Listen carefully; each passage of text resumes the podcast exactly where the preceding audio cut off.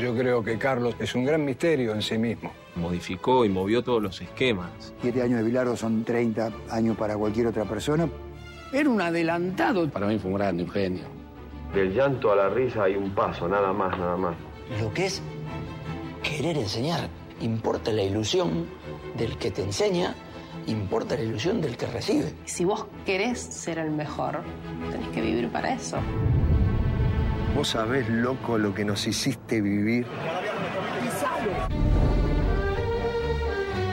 Bilardo es un cagón, un tipo que le tiene un miedo espantoso a la derrota. ¿Qué hay que sacrificar para ganar a como dé lugar? A tu familia no la ves crecer. Es el tráiler de Bilardo, el doctor del fútbol, lo que estamos escuchando en Sinapuro. Una serie que se estrenó ayer por HBO Max, dirigida por Ariel Rotter, acompañado en el guion por Gustavo Detjar y Sebastián Messenscheiser, junto con productores ejecutivos como Alejandro Turner y Federico Delía, y también un laburazo impresionante en lo que respecta al archivo, llevado adelante eh, por una investigadora y productora de archivo eh, que también tiene una carrera muy interesante y un laburo este, muy, muy lindo, que es Laura Tusi, y tenemos la suerte de tenerla del otro lado en Sinapuro. ¿Cómo estás, Laura? Jonás te saluda. Hola Jonás, ¿cómo estás? Muchísimas gracias por esta presentación y por darnos el espacio eh, para hablar sobre esta bomba. es que así es, ¿no? Pareciera que es una bomba. Mira, yo todavía no la pude ver la serie, eh, la tengo guardadita para el fin de semana, Mm. pero sí he recibido, eh, bueno, comentarios muy, muy, muy positivos eh, de, de personas que aparte les encanta el cine, que les gusta mucho el documental y también, bueno, muchos halagos respecto al material de archivo que entiendo es muchísimo. Y bueno, la verdad es que sí, es una serie en la que mm, sabíamos desde el día uno que, mm, que íbamos a contar con un montón de archivos, sobre todo porque, eh, a ver, por varias razones. Los mundiales de fútbol son uno de los hechos mediáticos más importantes que hay en el planeta. Eh, son una de las situaciones eh, o eventos ¿no? más televisados. Eh, y bueno, aquí teníamos la historia, teníamos que contar la historia de un director técnico que nos sacó campeones y que y subcampeones en el 90. Sí, sí, sin Entonces, lugar a Ya sabíamos, ya sabíamos que mm, necesitábamos construir la historia de Bilardo a través de sus registros en, en la prensa, sobre todo en los noticieros, y además había eh, otro atractivo, o, o en realidad dos otros atractivos eh, en el personaje de Bilardo, Sí. que eran uno que se sabía, todos lo sabíamos, él era fanático de grabar y de los, los videos. Un obsesivo, total. hecho- claro, fue de hecho un pionero en utilizar eh, los partidos grabados para enseñarles táctica a sus jugadores. Sí. Eso, de eso nos enteramos eh, en la investigación para, para esta serie. Y por otro lado, eh, Bilardo en sí fue un tipo, es un tipo, todavía no murió, pobrecito, pero es un tipo muy mediático, es un hombre que tuvo presencia en televisión desde muy temprano. Creo que la primera vez que condujo un programa de televisión lo hizo en Colombia, en los años 80. Eh, y luego eh, él siempre participó de paneles, de todo, todos los programas de fútbol que hubiera. Y luego, bueno, ya todos lo sabemos, ¿no?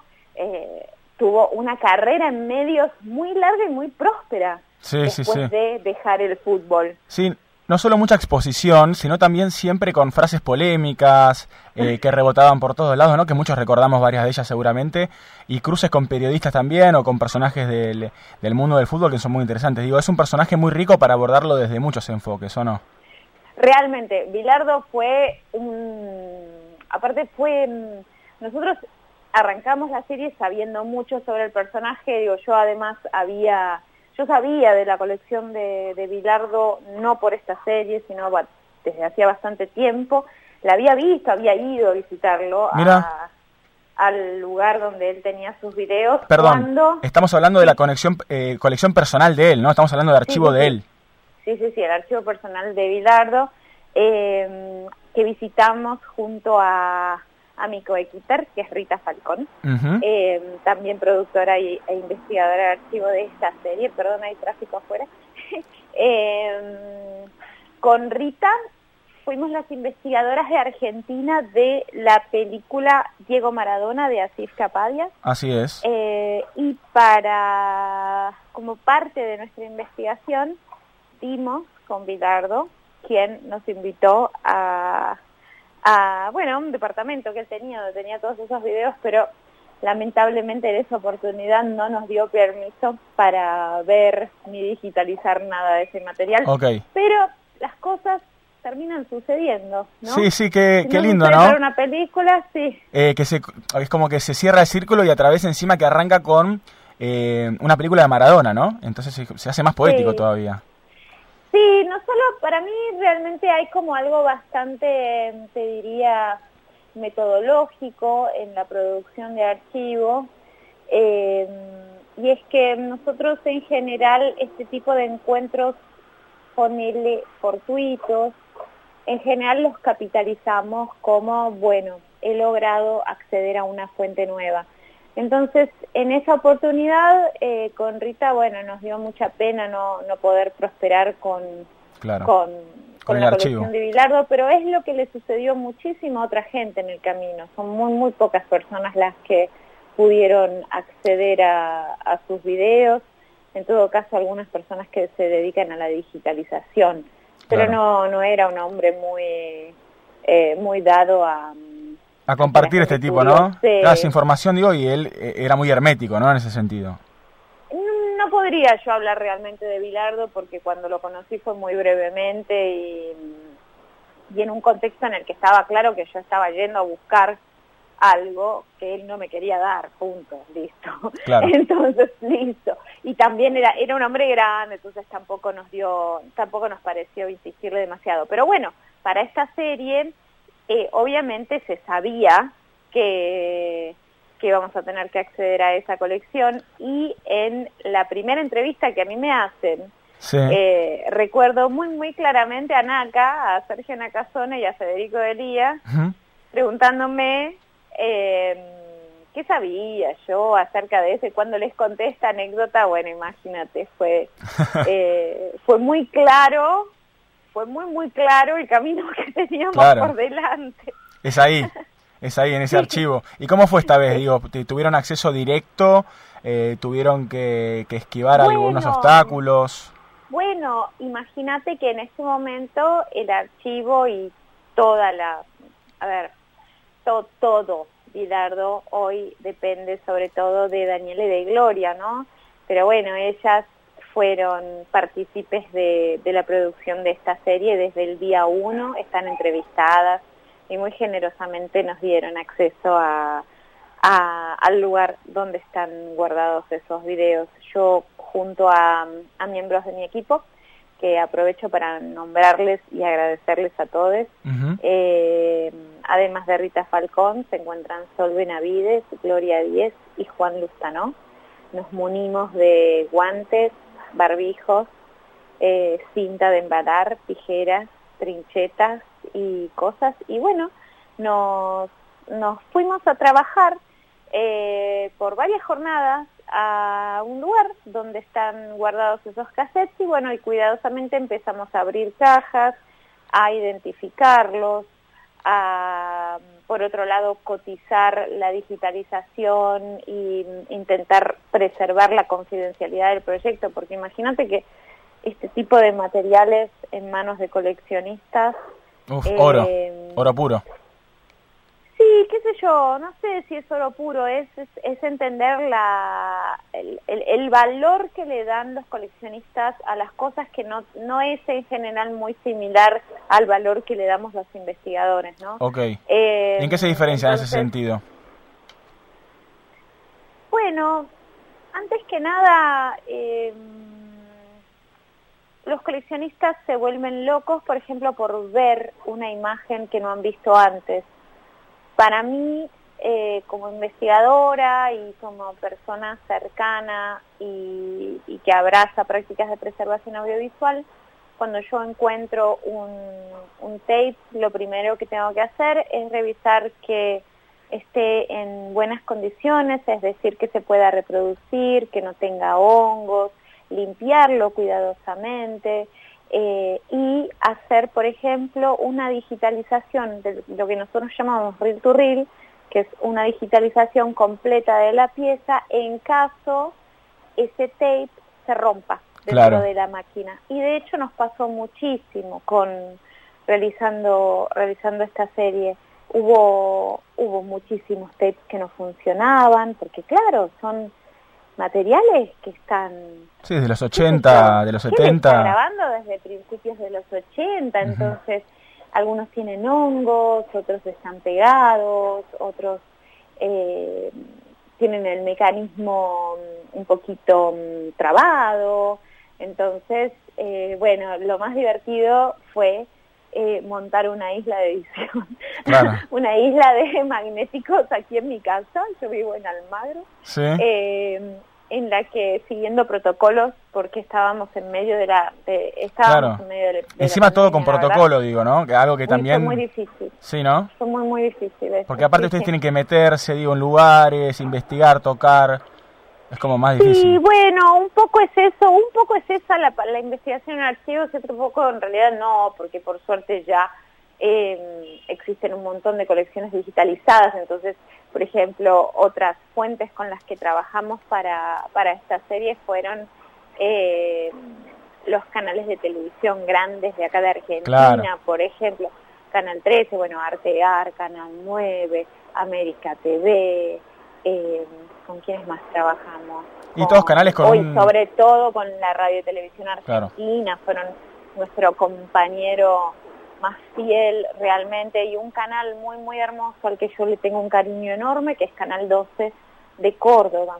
A eso se suman una larga lista de canales de América Latina, porque bueno, para cubrir la carrera de Bilardo teníamos que ir a Perú, a Bolivia, a mm, Colombia, a Chile, porque claro, en cada lugar hay cierto impacto. Y luego nuestro otro gran, gran socio fue la Radio y Televisión Española, quien nos ayudó a cubrir y a recuperar los registros de Bilardo dirigiendo al Sevilla. Claro. Estamos hablando con Laura Tusi, ella es investigadora, es productora de archivo y trabajó en, en el archivo de la serie de Bilardo el Doctor del Fútbol, serie que estrenó ayer HBO Max. Son cuatro capítulos de una hora aproximadamente cada uno.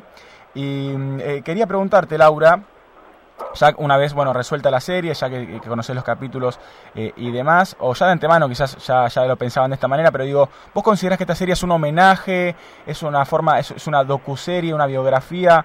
¿En, dónde la, la enmarcarías? Mira, yo creo que esta serie es ante todo, ante todo es cine, porque mm, su director, Ariel Rotter, es un gran director de cine y su montajista, Federico Rothstein, es un gran editor de películas. Y yo trabajo en películas. Em, creo que es una serie que aporta un montón de información, pero a la vez tiene giros narrativos que son poco pensados o poco esperados en una, en una serie sobre fútbol vas a encontrarte con relatos de los jugadores que son obviamente informativos porque es un documental, pero los vas a encontrar emocionados, haciendo pavadas, em, informando más con, con, con, lo que sienten quizás, o transmitiendo mejor lo que sienten que eh, información Claro. La información que medio que conoce todo el mundo. Claro, no es información el desafío enorme, el desafío enorme de hacer películas sobre sobre fútbol o sobre estos temas que todo el mundo sabe tanto es encontrar una una voz que realmente permita que este nuevo texto se distinga del resto. Eh, yo quiero agradecer muy, muy enormemente en ese sentido al productor Ernesto Cune Molinero, que realmente eh, es un hombre de una experiencia en medios impresionante y que confió muchísimo en nosotros.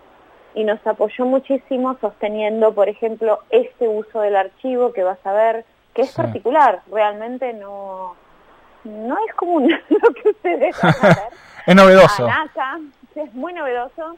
A Naka, a Nakazone que desde que vio que, que teníamos acceso a este tipo de imágenes que son raras realmente, son raras, porque si vos tenés, qué sé yo, a Bilardo bailando en un quincho, en, una, en una Navidad con su familia, decís, ¿qué valor puede tener eso en un documental de fútbol? Y bueno, cuando vean la serie van a, van a encontrar eso, quizás un documental que nos presenta a un tipo muy famoso y un tipo sobre el cual puede hablar la mitad de la Argentina y podemos caer en los mismos lugares, ¿no? Si Menotti, si Bilardo, si Bilardo era buen tipo, si era un déspota, si qué sé yo. Todo eso sí, sí, lo van a ver, lo van a encontrar, pero van a encontrar una intimidad de Bilardo que solamente fue posible documentar gracias a la generosidad de su familia en permitirnos entrar. Claro, sí, sí, sin lugar a dudas, algo muy necesario para llegar a ese nivel de intimidad, para llegar a, ese nivel de archivo también bueno, y poder utilizarlo, como vos mencionabas, de una manera tan linda gracias a la dirección también de Ariel Rotter. Mencionabas también em, a varios bueno, de tus colegas, de, quienes trabajaron con vos, entre ellos Federico Delía, que estuvo como productor de este... Federico fue realmente un...